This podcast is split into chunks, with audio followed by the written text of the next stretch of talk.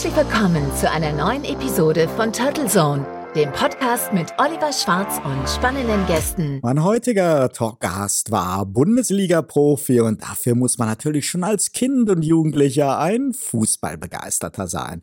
In seiner aktiven Karriere als Profi war ein Highlight sicherlich der Aufstieg des Karlsruher SC von der zweiten in die erste Bundesliga. Das war 2007. Er hat sich und seiner damaligen Mannschaft den Traum Bundesliga also auf dem Platz miterarbeitet. Und auch den Abstieg erlebt. Er kennt auch die dritte Liga und die Regionalliga, hat für den VfL Osnabrück, für Viktoria Köln und für Alemannia Aachen gespielt und seine Fußballkarriere vor eineinhalb Jahren als Trainer in Eppelheim vorerst beendet. Ich werde mit ihm heute natürlich über seine Karriere als Profisportler sprechen, aber auch über den anschließenden Übergang zu neuen beruflichen Standbeinen und wie gut oder schlecht junge Fußballer auf diese Zeit danach vorbereitet werden. Ob es Betreuung und Hilfe gibt und wie gut man eigentlich so eine Karriere timen kann. Denn Erfolg und Misserfolg der eigenen Mannschaft liegen ja nahe beieinander und lassen sich vermutlich weit weniger beeinflussen wie bei Einzelsportarten.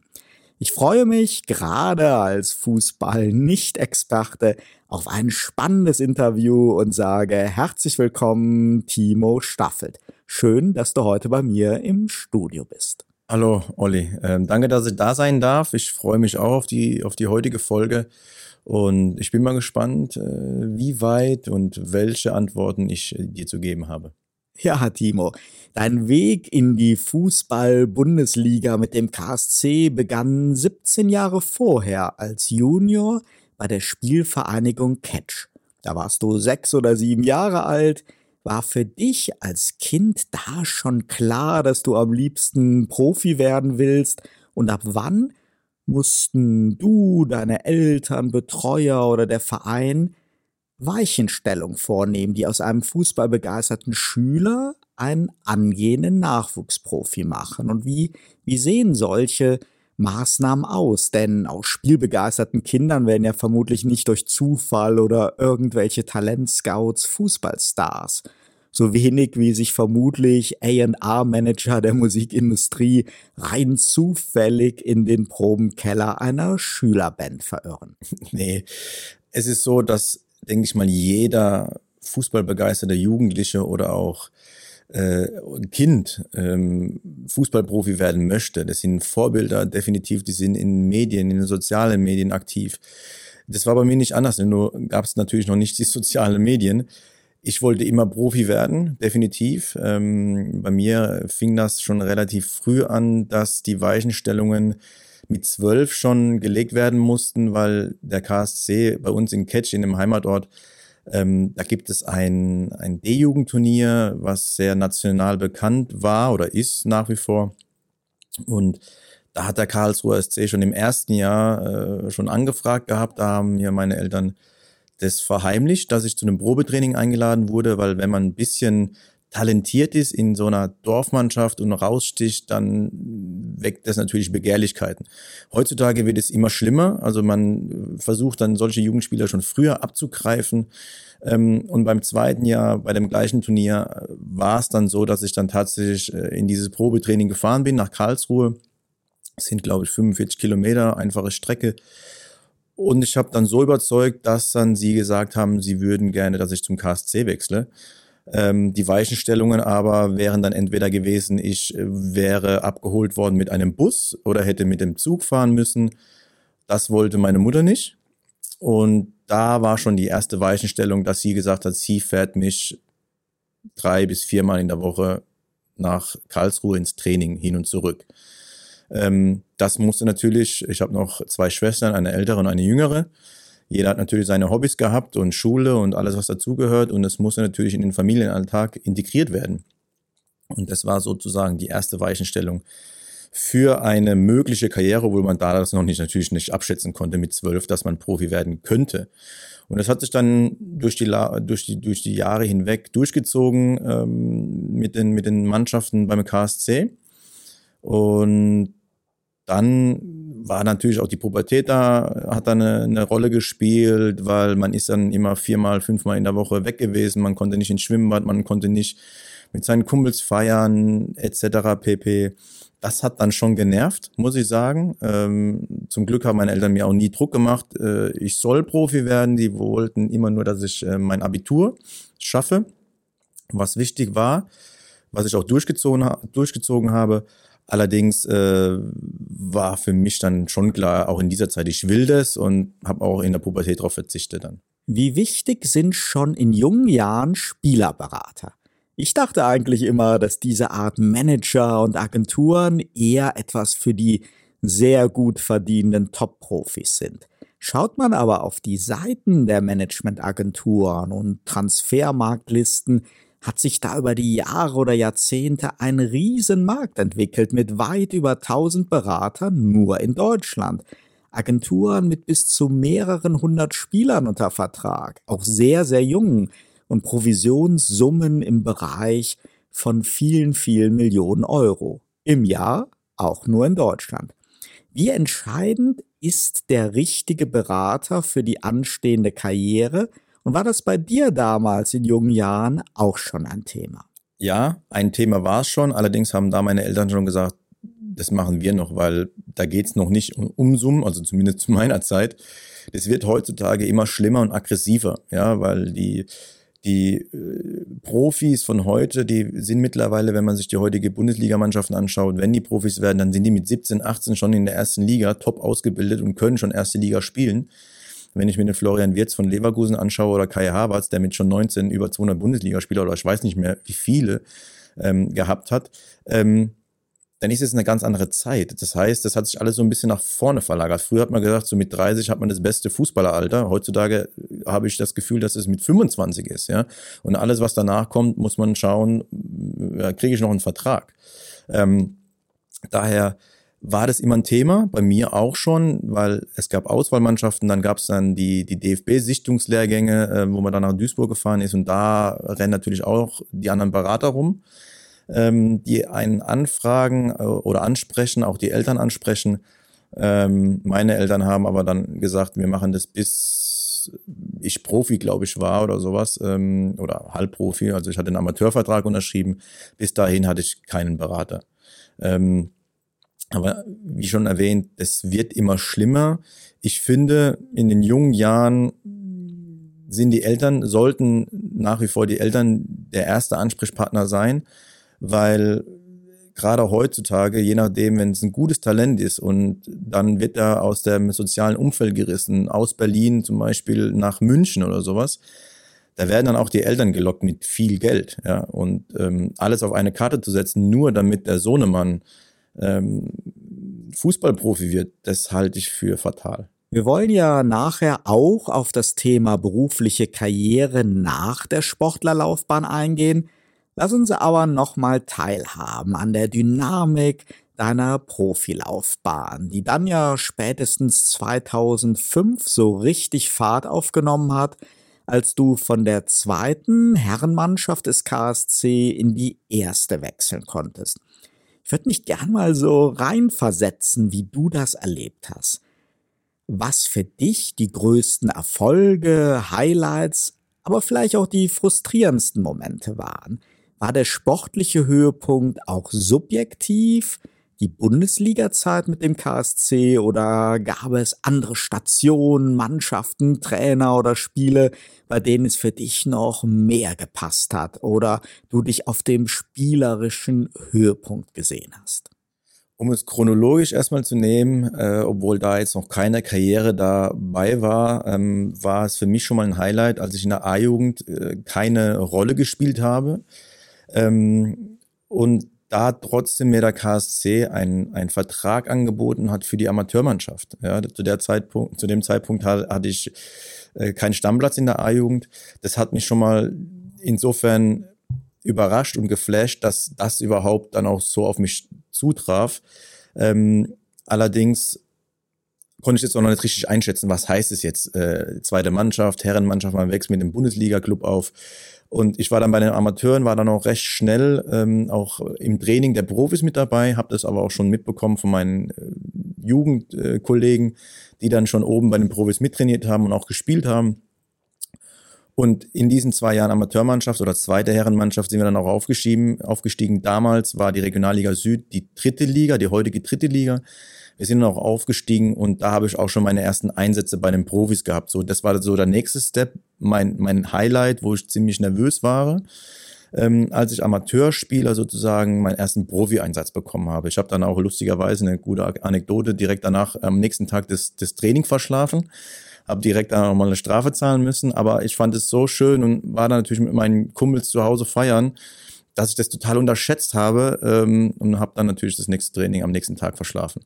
Ähm, das war natürlich dann in dem Fall ein super Einstieg in die Professionalität, ähm, was natürlich völlig schief ging. Ähm, und von der Konstellation her, Bundesliga ist aufregend, definitiv. Allerdings muss ich für mich sagen, für meine Karriere war das beste Jahr, was so jetzt hängen bleibt, wo ich auch mich am besten gesehen habe, war das Jahr in Osnabrück. Wir hatten da eine super Zeit miteinander, wir hatten da eine super ja, fußballerische Zeit, das hat da richtig Bock gemacht zu spielen. Ähm, das muss ich sagen, ist im Nachhinein mir sportlich gesehen am, am meisten hängen geblieben, obwohl gleich der Aufstieg klar beim KSC gar kein Thema. Aber so für mich aus meiner Wahrnehmung als Spieler, weil ich da auch richtiger Sp Führungsspieler war, ich habe da viel dazu beigetragen. Ähm, leider mit dem Aufstieg äh, ganz am Ende nicht gereicht, aber das ist so für mich hängen geblieben. Wie wichtig ist denn die Anzahl der Zuschauer? Die differiert in den Ligen ja schon sehr stark und Topspieler betonen ja immer so die Bedeutung der Fankulisse. Ist es also dann ein besonderer Kick, in sehr, sehr großen, vollbesetzten Stadien zu spielen? Und wie funktioniert das dann umgekehrt in den niedrigeren Ligen, wenn dort ja üblicherweise wesentlich weniger Zuschauer dabei sind? Mich hat es immer gepusht. Also ich mag oder ich mochte das, ja. Ähm, wenn, wenn Stadien voll sind, einerseits zu Hause, gerade jetzt äh, zum Beispiel Karlsruhe äh, oder, oder Osnabrück, ja, ähm, oder bei den Vereinen, die ich, Viktoria Köln jetzt nicht so viele Fans.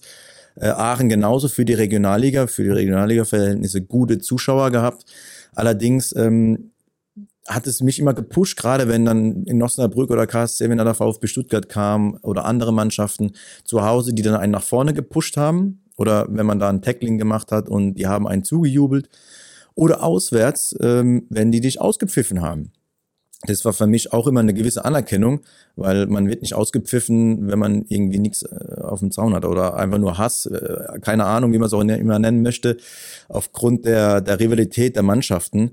Ähm, mich hat's immer dazu verleitet oder mich hat's immer angespornt, weil mir das Spaß gemacht hat. Und ganz ehrlich, das wissen wir beide, der Mensch an sich, der sucht ja immer eine gewisse Anerkennung, egal wie. Das fängt ja schon im Kindesalter an. Ah, hast du schön gemacht, hast du fein gemacht oder zu Hunden, egal wie. Man sucht ja immer eine gewisse Anerkennung. Und wenn man dann natürlich als Sportler seine, seine Sportaffinität anerkannt bekommt, ja, ob das jetzt vor 10.000 Leuten ist oder vor 50.000, ähm, da ist dann kein großer Unterschied mehr, weil die Lautstärke an der Bremer Brücke in Osnabrück ist genauso super und eine geile Atmosphäre wie auf Schalke. Also natürlich werden jetzt mir die Schalke-Fans widersprechen, definitiv. Ähm, aber so kriegst du dann schon in der Aktion das vielleicht nicht so dolle mit, also ausblenden jetzt nicht, wie, wie wenn du es jetzt äh, so am, am Fernseher oder auf, auf der Tribüne mitbekommst. Das ist ein schöner Übergang zu meiner nächsten Frage.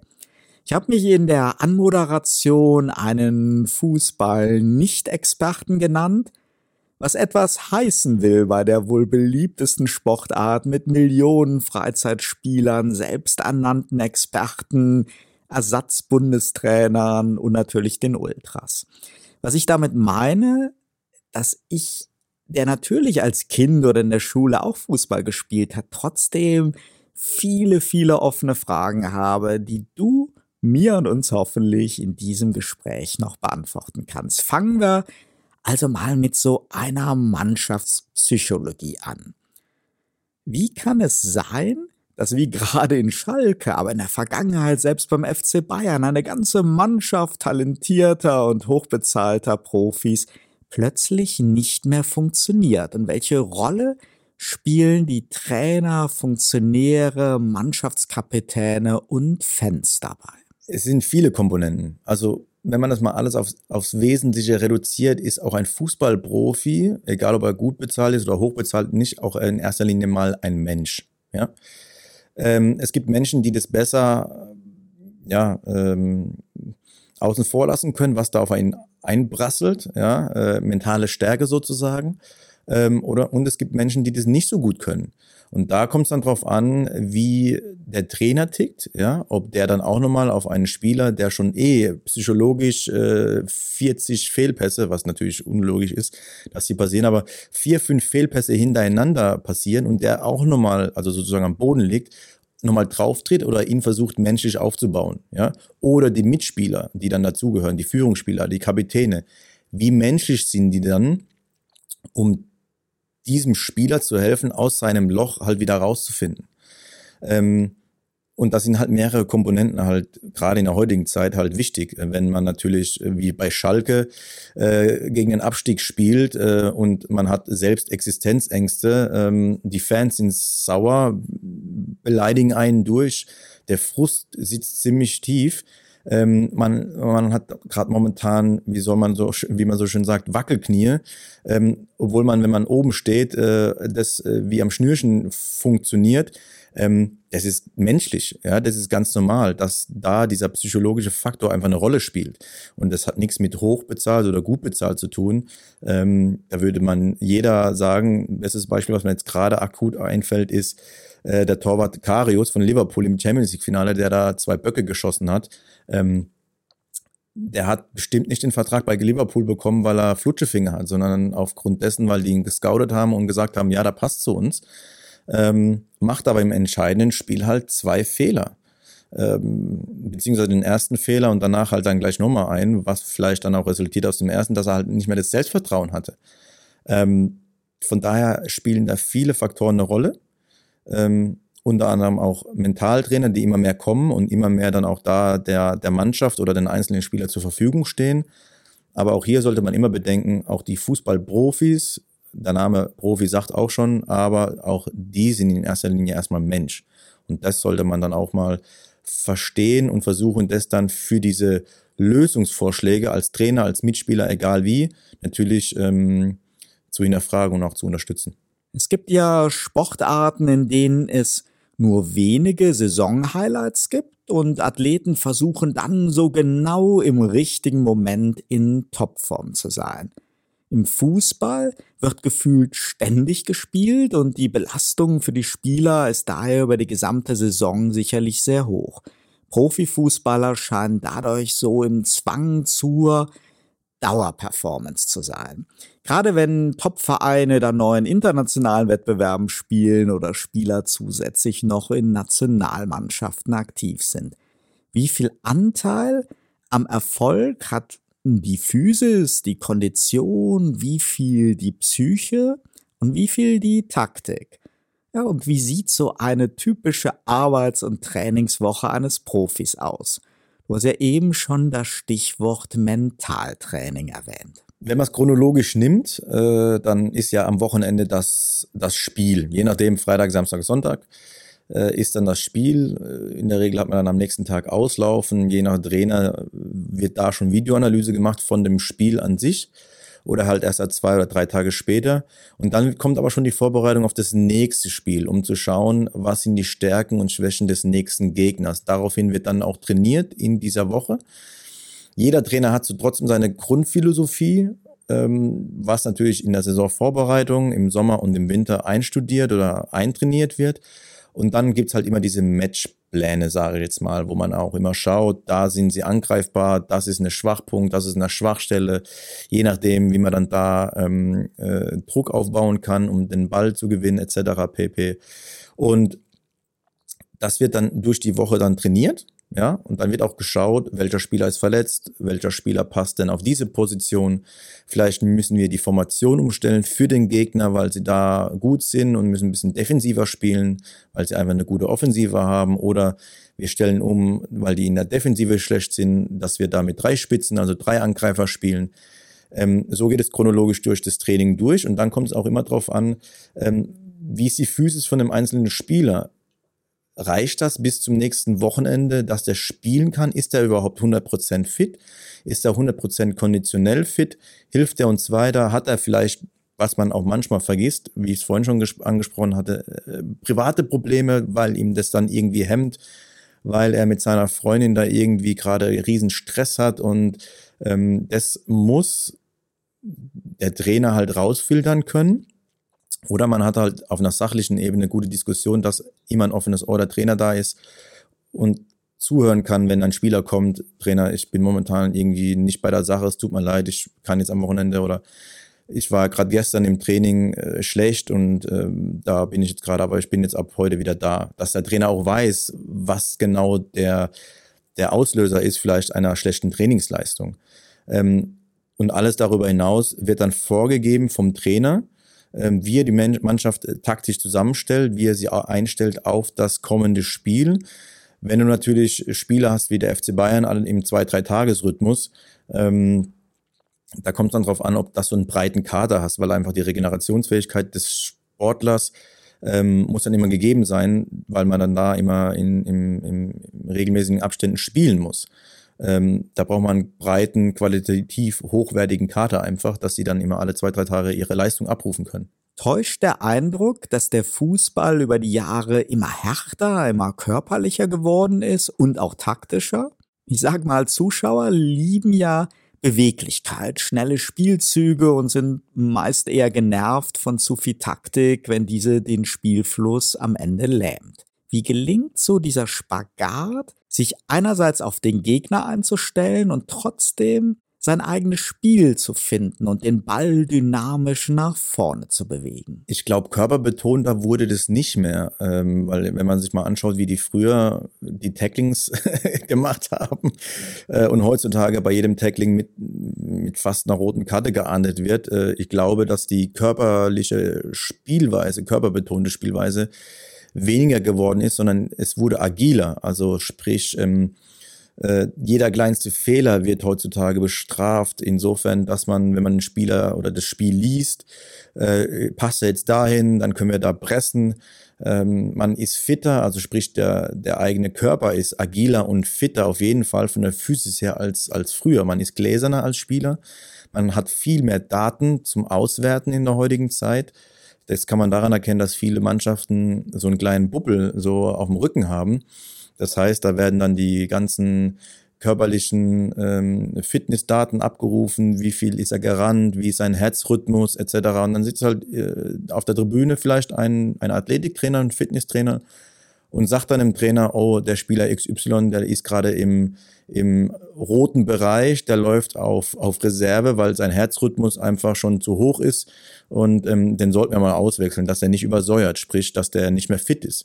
Das heißt, geht in diese wissenschaftlichere Richtung erst einmal. So habe ich das Gefühl gehabt. Man darf halt trotzdem nicht ver verkennen, und das ist mittlerweile mit diesem ähm, äh, Schiedsrichter, der unten so sozusagen im Keller sitzt, mit der, mit der Videoanalyse oder mit dem Videoschiedsrichter, ähm, ich mag das nicht, muss ich zugeben. Da, da verliert das Spiel an sich den gewissen Reiz aus, auch als ich als Spieler, als Ex-Profi, wenn da immer irgendwie diskutiert wird, war das jetzt abseits, weil es fünf Minuten vorher irgendwie mit dem Lineal gemessen wurde. Und das muss ich sagen, das wird immer schlimmer. Wie ist denn das bei den Schiedsrichtern? Mögen die das eigentlich oder fühlen die sich auch eingeschränkt, da sie ja immer wieder gestoppt und overruled werden können? Ich habe noch nie mit einem Schiedsrichter explizit darüber diskutieren äh, können. Das könnte man mal machen, das würde mich auch mal interessieren. Letzten Endes sind aber die Schiedsrichter auch nur die ausführende Gewalt. Also ich glaube, die machen halt das, was ihnen vorgeschlagen wird und vorge vorgezeigt wird. Müssen wir mal eine Statistik ähm, machen, ob die Schiedsrichter in der Bundes, in den ersten drei Ligen, wie die das finden mit diesem Videoschiedsrichter, ja, weil Fehler gehören im Leben dazu, ja für den einen ist es ein Vorteil, für den anderen ein Nachteil. Äh, aber genau das macht es manchmal beim Fußball aus. Äh, und die Geschichte zeigt, wie WM 66, ähm, dass halt Fehler dazugehören und England damals Weltmeister wurde. Und heutzutage, ja, es ist wie gesagt für, den einen, für die eine Mannschaft ein Nachteil, für den anderen ein Vorteil, aber das macht es ja irgendwie manchmal auch aus. Kommen wir mal zum Trainer. Du hast ja selber auch Erfahrung als Trainer und ich habe ein Interview mit dir gelesen, in dem ich dich so verstanden habe, dass du dir zwar durchaus künftig Rollen als sportlicher Leiter, aber keine weiteren Trainermandate vorstellen kannst. Welche Chancen hat ein Trainer, eine Mannschaft mit Profispielern zu formen? Wenn ich das mal so vergleiche mit der Businesswelt, stelle ich mir vor, ich habe als Führungskraft eine große Menge an motivierten Mitarbeitern, kann aber immer nur einen Teil, nämlich nur elf davon einsetzen für ein Projekt, muss also immer entscheiden, wen nehme ich jetzt, wem vertraue ich das an. Das kann ja motivieren, das kann zurückwerfen, da ist ja viel Psychologie und auch Wettbewerb innerhalb der Mannschaft mit drin. Und ja, so ein so ein Trainer, der ist ja in der Erfolgsphase Held, im Misserfolg dann schnell Sündenbock und gefeuert. Und ich bin mir da immer unsicher, welche Eigenschaften und Talente eines Trainers wirklich am meisten zählen. Das Erkennen der Stärken und Schwächen der eigenen Spieler, Motivation und Psychologie, das Auslesen des Gegners und die Taktikentscheidung, die Mitsprache bei Neuverpflichtungen, die Identifizierung des Kapitäns und anderer wichtiger Alpha-Spieler, da gibt's ja so viele Aspekte, die zum Erfolg beitragen können. Was ist denn deine Sicht und deine Erfahrung dazu? Was macht einen erfolgreichen Trainer am meisten aus? Vieles. Es kommt auch darauf an, ähm, wann du als Trainer bei einem Verein beginnst. Also wenn du jetzt gerade äh, wie bei Schalke kommst und schon einen Kader vor. Ja, so als sechster Trainer in einer Saison. Genau. Äh, und und ähm, du kannst nicht so deine Philosophie reinbringen. Da musst du erstmal versuchen, dass, äh, dass dieser Klassenerhalt ohne Wenn und Aber mit dem vorhandenen Personal äh, geschafft wird. Ähm, je nachdem, wenn dann eine neue Saison beginnt und kommt auch immer auf den, auf den Verein drauf an, jeder Trainer hat ja so seine Philosophie. Entweder das gibt dann der Verein vor und dadurch wird dann ein Trainer gesucht, der diese Philosophie auch vertritt. Ähm, und dann ist es so eine gewisse Diskussion, weil jeder Trainer sagt ja, ich hätte gern diesen Spieler, ich hätte gern diesen Spieler. Und dann kommt es auch immer auf den Verein drauf an, ob sie das auch möglich machen können. Weil letzten Endes, auch aus Trainersicht muss man immer sagen, er ist immer der erste Leidtragende, der halt dann auch gefeuert wird. Ähm, deswegen finde ich schon, dass der Trainer eine gewisse Mitspracherecht haben sollte, bei auch Trainer oder bei, bei Entschuldigung, bei, bei Spielerverpflichtungen, weil nicht der Spieler wird dann gekündigt, äh, sondern der Trainer wird dann freigestellt. Äh, und es gibt halt bestimmt Vereine, wo da die sportliche Leitung die Spieler selbst verpflichtet und dann auch nur Trainer verpflichtet, äh, die Ja-Sager sind. Ähm, so ein Trainer war ich in der unteren Liga jetzt natürlich nicht. Ich habe immer meine Meinung gesagt und das ist ziemlich wichtig für einen Trainer, der das dann auch machen kann.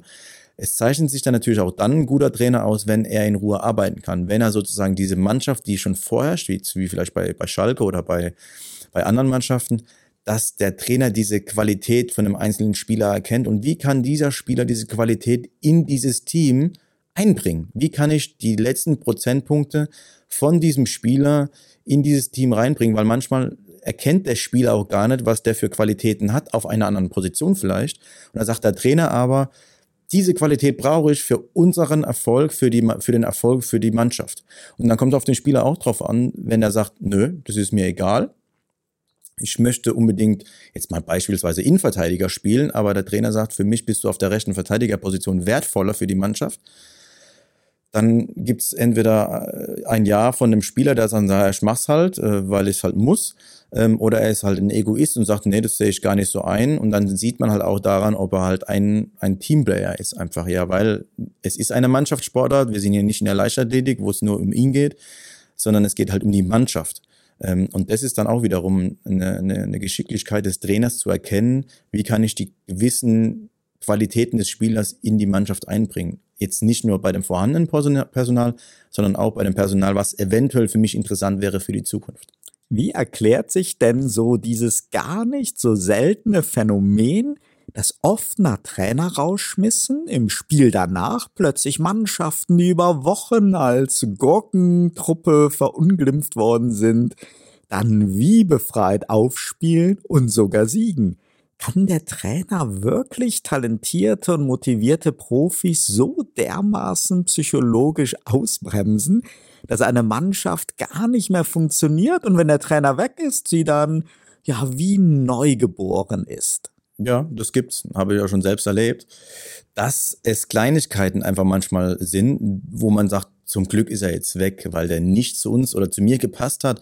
Der hat gerade, was ich eben angesprochen hatte, nicht das aus mir rausgeholt. Ich habe mich nicht wohl gefühlt. Man muss ja manchmal wirklich sich wohlfühlen bei einem Trainer, ähm, der mir das Gefühl vermittelt, ich bin wichtig. Und wenn halt ein Trainer die ganze Zeit dir nur vermittelt, äh, du machst nur Fehler, du bist schlecht, du hast dich schle du hast, ich hatte mal einen Trainer, der, der hat meine Farbe der, der Schuhe äh, moniert, ja, und hat dann deswegen auch äh, gesagt, ich soll mir andere Schuhe holen, äh, weil das ihn gestört hat. Ähm, das sind Kleinigkeiten, wo ich mir dann gedacht habe, das zeichnet doch mich als Spieler doch gar nicht aus, ob ich jetzt mit lila Schuhen rumrenne oder mit blauen oder mit gar keinen Schuhen. Ähm, und dann kommt ein neuer Trainer, der dann andere Philosophien hat, der dann auch andere Sachen erkennt ähm, und dann auch sozusagen das auch umstellt und dir dann auch das Gefühl vermittelt, du bist wichtig, du bist wichtig für die Mannschaft oder die ganze Mannschaft ist wieder mittlerweile wichtig, weil er einfach eine ganz andere Ausstrahlung hat, positiver ist. Das kann dann schon dieser sozusagen dieser Trainerwechseleffekt dann schon hervorrufen. Du bist seit einigen Jahren erfolgreicher Finanzberater, geprüfter Immobilienmakler und Diplom-Sport-Marketing-Manager hast dir teilweise schon parallel zu deiner Spielertätigkeit die Grundlagen für die Karriere danach gelegt. Und du sagst, jeder Profisportler sollte sich frühzeitig damit auseinandersetzen, denn ja, für die allermeisten ist es einfach unumgänglich, auch nach der Profikarriere weiter für sich und die Familie arbeiten zu gehen. Es sei denn, man hat wirklich in der Karriere so unendlich viele Millionen verdient.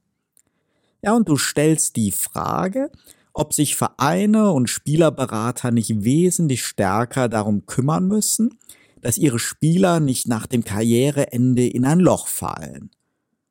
Wie waren deine eigenen Erfahrungen? Was konntest du in der Branche beobachten und wie könnte so ein sich kümmern idealerweise aussehen? Da ging es mir um, um die Fragestellung, um die grundsätzliche Aufklärung. Ja, man muss sich mal in die 17-jährigen Spieler reinversetzen, ähm, die, wie jetzt, wie vorhin auch angesprochen, Florian Wirtz, der plötzlich Millionen verdient, ja, oder, oder schon im Monat seine 100, 150.000 Euro brutto verdient. Ich weiß es nicht, was er verdient.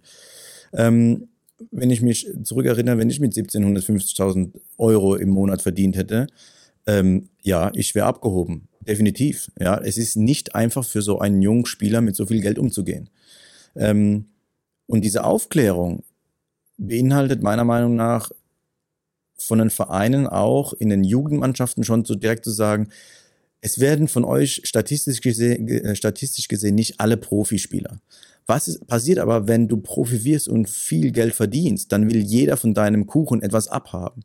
Das heißt, ähm, leg dir genug Geld zur Seite für später, wenn du jetzt nicht gerade deine Millionen verdienst und so wie du es gerade angesprochen hast, kann man auch Millionen bekommen und verdienen und die direkt wieder verbraten, ja, weil man da einfach missgewirtschaftet hat oder den falschen Leuten vertraut hat. Da gehört auch ein äh, gewisses Vertrauen dazu, definitiv. Allerdings äh, bin ich da der Meinung, dass beide Seiten es machen müssen. Also die Vereine insofern aufklären, neutral aufklären, dass wir sagen, wir machen nicht nur äh, was ja auch passiert in der U19 und U18 oder auch bei den Profimannschaften, dass da Ernährungsberatungen kommen, Doping-Aufklärungen äh, etc. pp. Aber diese finanzielle Aufklärung, die wird so, wenn man mal wirklich sich mal mit den Vereinen unterhält, stiefmütterlich betrachtet und auch nicht wirklich wahrgenommen. Ähm, mir ist auch bewusst, dass man immer in dem finanziellen Thema denkt, äh, da findet ein Verkauf statt.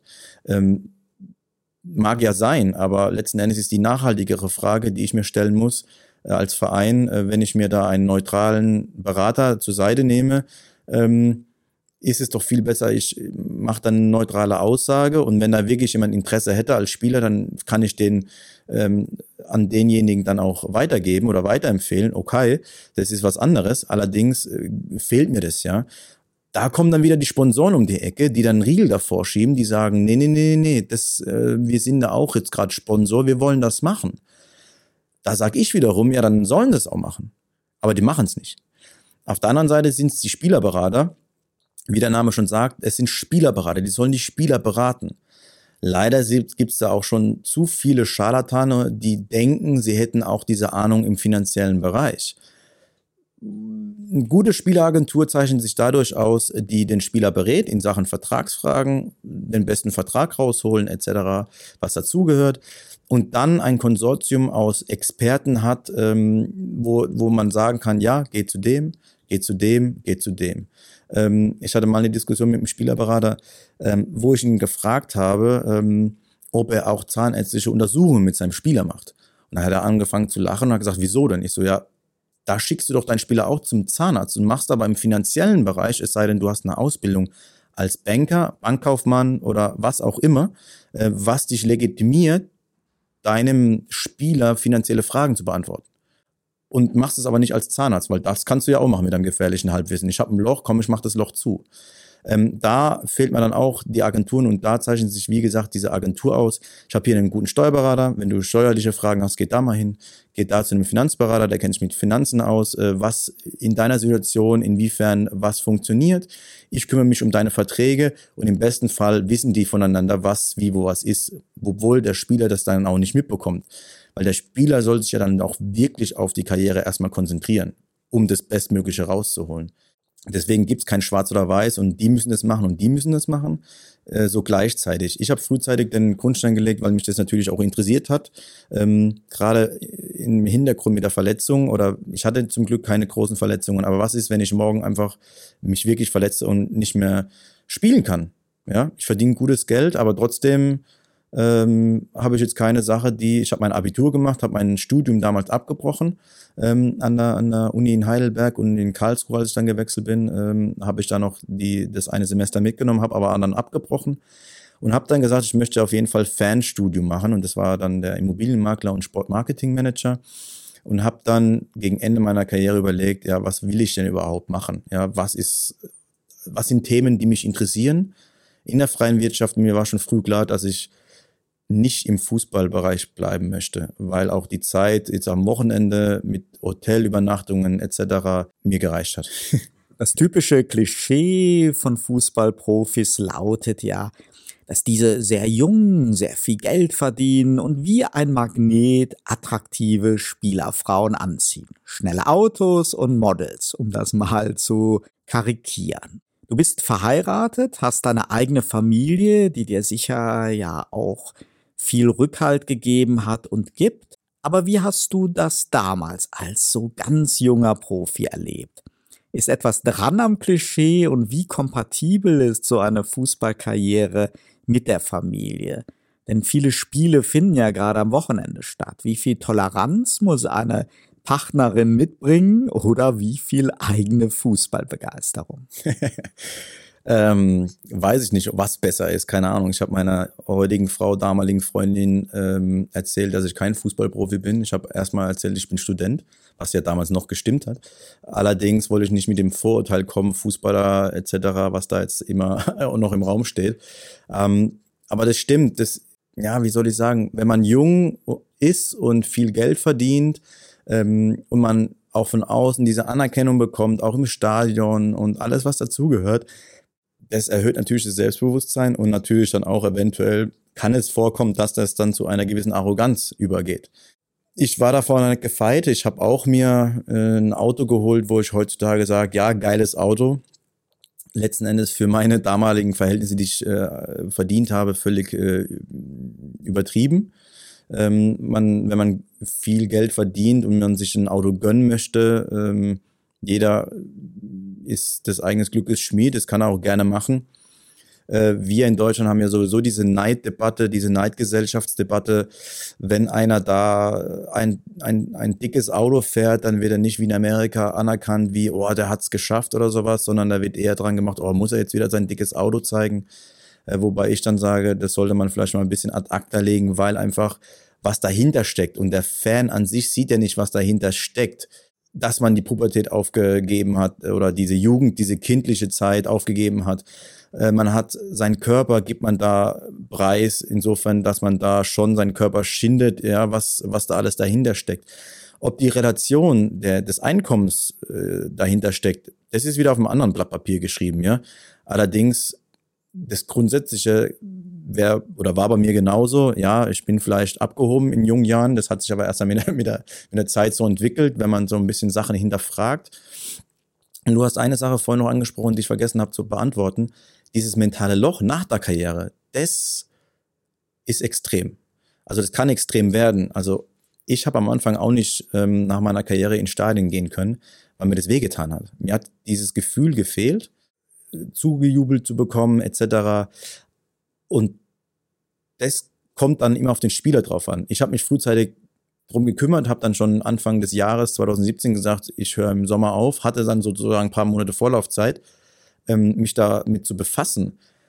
Allerdings gibt es bestimmt auch Spieler, die das vielleicht gar nicht hinbekommen oder weil es halt durch eine Verletzung plötzlich die Entscheidung abgenommen wird. Ich habe meine aktive, also die, die, die Entscheidung aktiv für mich selbst getroffen und dieses mentale Loch, nicht mehr begehrt zu sein, nicht mehr nach einem Autogramm gefragt zu werden, nicht mehr im, äh, nach einem Interview gefragt zu werden, nicht mehr über Fußball gefragt zu werden oder im Stadion auf dem Platz stehen zu können, diesen Geruch vom Rasen zu haben, ja, mit seinen Jungs äh, in der Kabine zu sein, das hat mir auch gefehlt, definitiv. Also ich konnte mich aber darauf vorbereiten.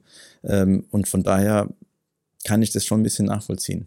Wir nehmen dieses Interview am 18. März live on Tape auf immer noch in der Pandemie und in Angesicht der dritten Welle. Gerade in Corona-Zeiten hat der Fußball wieder polarisiert und tut es weiterhin. Sei es mit den Versuchen letztes Jahr sehr früh Stadien wieder für die Fans zu öffnen, der Debatte um bevorzugte Tests für Spieler, egal was man davon hält, oder umstrittenen Spielorten wie derzeit in der Champions League, wo dann jüngst Manchester City und Gladbach in Budapest gespielt haben. Weil es dort erlaubt ist, aber nicht, weil doch die Pandemielage entspannter ist. Wie hast du das als Ex-Profi selber so beobachtet und wahrgenommen? Nimmt sich der Fußball einfach mal wieder zu ernst? Fehlt die Empathie für die aktuelle Situation? Geht es wirklich immer nur um Kommerz? Oder ist es umgekehrt vielleicht sogar vorbildlich, sehr früh an Hygienekonzepten zu arbeiten und zu versuchen, der Bevölkerung auch im Lockdown irgendwie attraktiven Sport und Unterhaltung zu bieten. Ich bin da selber immer ein wenig hin und her gerissen. Grundsätzlich bin ich auch hin und her gerissen. Man muss aber auch dazu sagen, dass die Vereine zwei bis dreimal in der Woche getestet werden ähm, wie du es selbst auch schon gesagt hast, äh, manchmal kann ich es selbst nicht deuten. Ich natürlich als ehemaliger Fußballer bin natürlich ein Stückchen weit dann doch auf der Fußballerseite. Wenn man das Gesamtbild mal sich anschaut, bin ich aber auch ein großer Freund davon, man soll sich, ohne jetzt diese jetzige Situation ähm, kleinreden zu wollen und äh, zu unterschätzen zu wollen, das möchte ich damit gar nicht sagen, sondern wir Menschen brauchen ja auch immer irgendwie so eine Anhaltspunkte, wo man sich ein bisschen dran greifen können. Und der Fußball ist bei uns in Deutschland halt das, die Sportart Nummer eins. Ähm, es gibt den Fans, es gibt, egal wie man auch mit Leuten dann spricht, das nervt sie, dass man nicht ins Stadion gehen kann. Ähm, diesen gewissen Rückhalt, ja, damit man diese jetzige Situation oder die jetzige schwierige Situation auch übersteht. Ähm, ob es jetzt Vorreiter sind und man kann sagen, warum kann jetzt der Fußball aufmachen und die Gastronomie, Gastronomie nicht? Wobei ich dann auch wiederum sage, mit guten Hygienevorschriften, warum dürfen Friseure aufmachen und Gastronomie Restaurants einfach nicht? Das kann ich dann wiederum nicht verstehen, ja.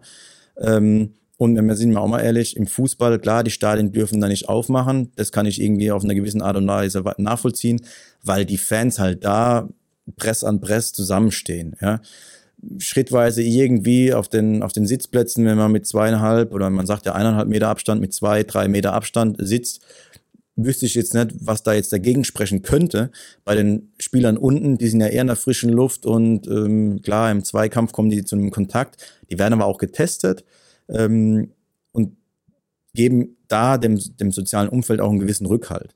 Wobei ich dann die Diskussion wieder auf der anderen Kehrseite führe, warum dürfen dann Restaurants nicht aufmachen? Ja, wenn die ein gutes Hygienekonzept vorlegen, äh, oder auch vorgelegt haben, wieso dürfen die das denn nicht machen? Friseure dürfen aufmachen. Also ich kann mir nicht vorstellen, dass Friseure eine bessere Lobby haben als Restaurants.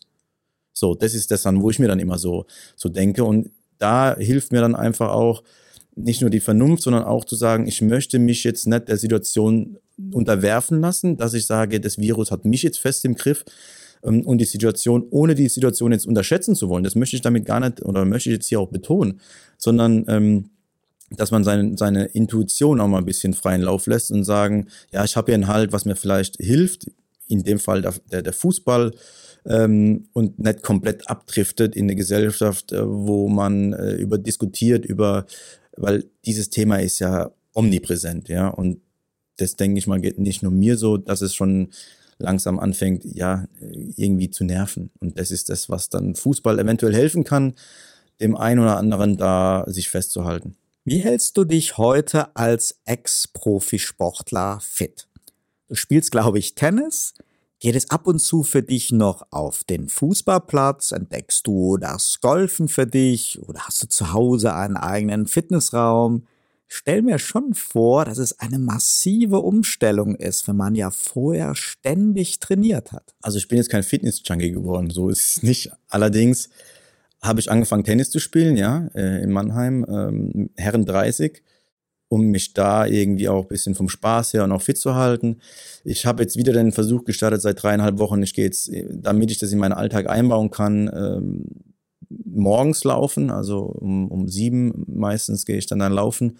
Ähm, was ich früher gehasst habe, dieses Joggen gehen und so, ähm, habe ich dann gemerkt, puh, klar beim Tennis äh, bewege ich mich ja, aber ich gehe nicht regelmäßig Tennis spielen, da muss ich ja irgendwas machen, damit ich jetzt nicht komplett platze, was ich jetzt nicht gemacht habe, aber ich muss dem halt vorbeugen.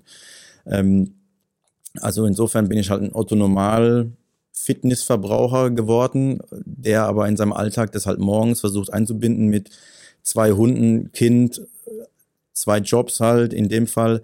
Ähm, das versuche ich dann ganz normal zu unter einen Hut zu bekommen, weil ich ja früher war das ja mein Job. Also Fitness war und, und Leistungssport war mein Job. Deswegen musste ich damit ähm, mich nicht befassen. Leider ist unsere Schäferhündin seit Dezember außer Gefecht. Ähm, die habe ich dann immer mitgenommen oder hatte dann immer vor, sie mitzunehmen zum Joggen.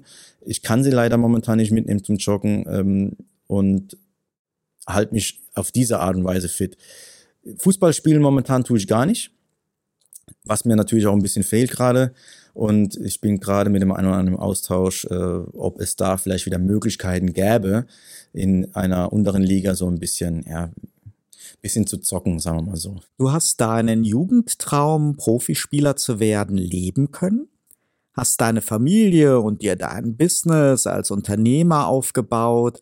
Du bist jetzt, glaube ich, 37. Gibt es so den einen oder anderen kleinen oder großen Lebenstraum? Und wie sehr würdest du dich freuen, wenn dir ein Verein, der das jetzt hört, ein attraktives Angebot für die sportliche Leitung machen würde?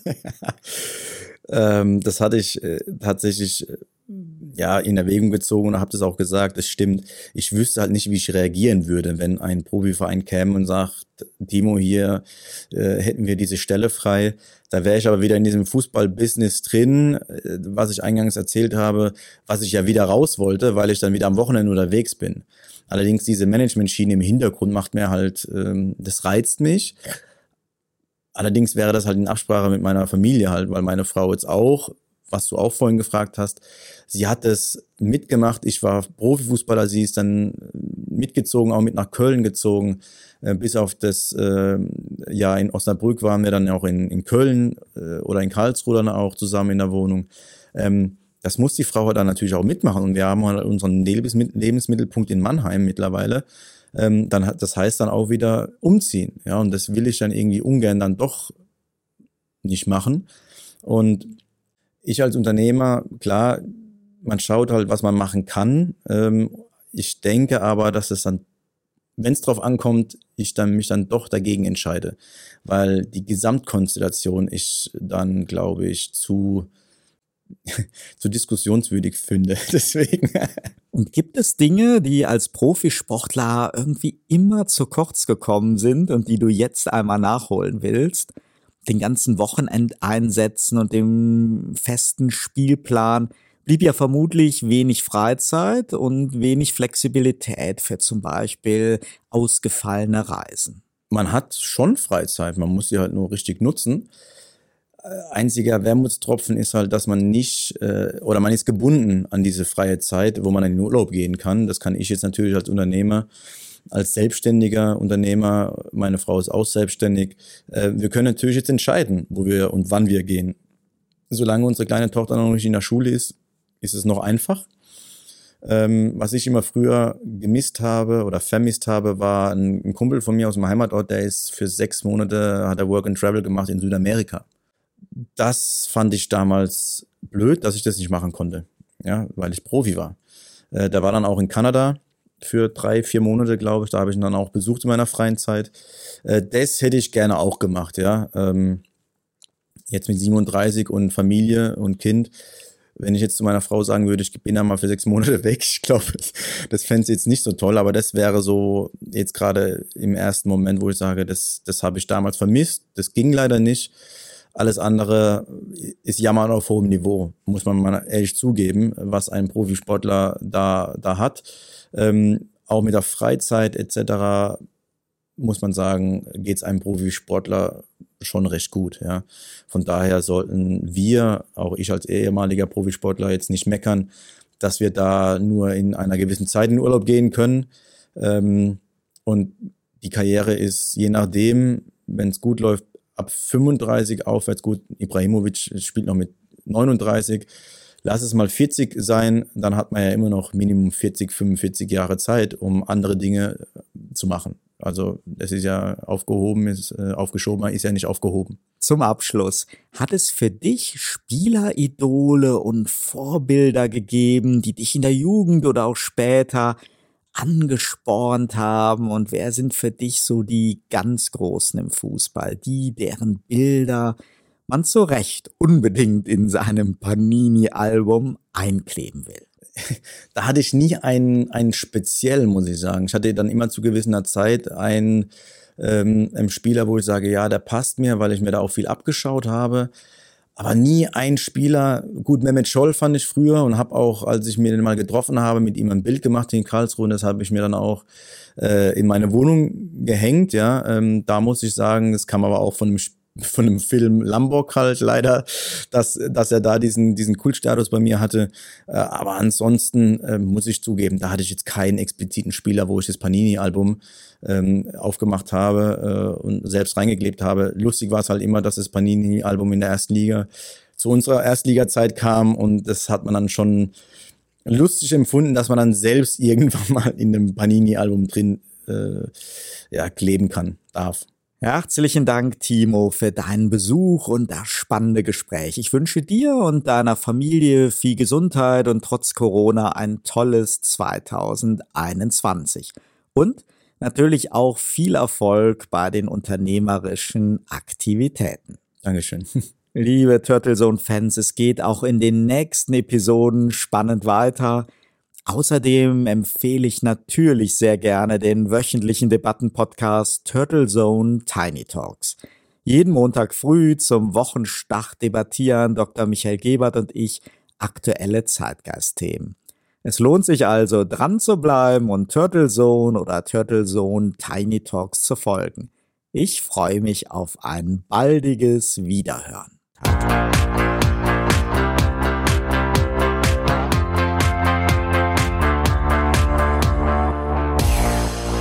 Sie hörten Turtle Zone, den Podcast mit Oliver Schwarz. Eine Produktion von Turtle Media aus dem Podcaststudio in Ettlingen bei Karlsruhe. Immer neu bei Spotify, iTunes und YouTube und auf turtlezone.de.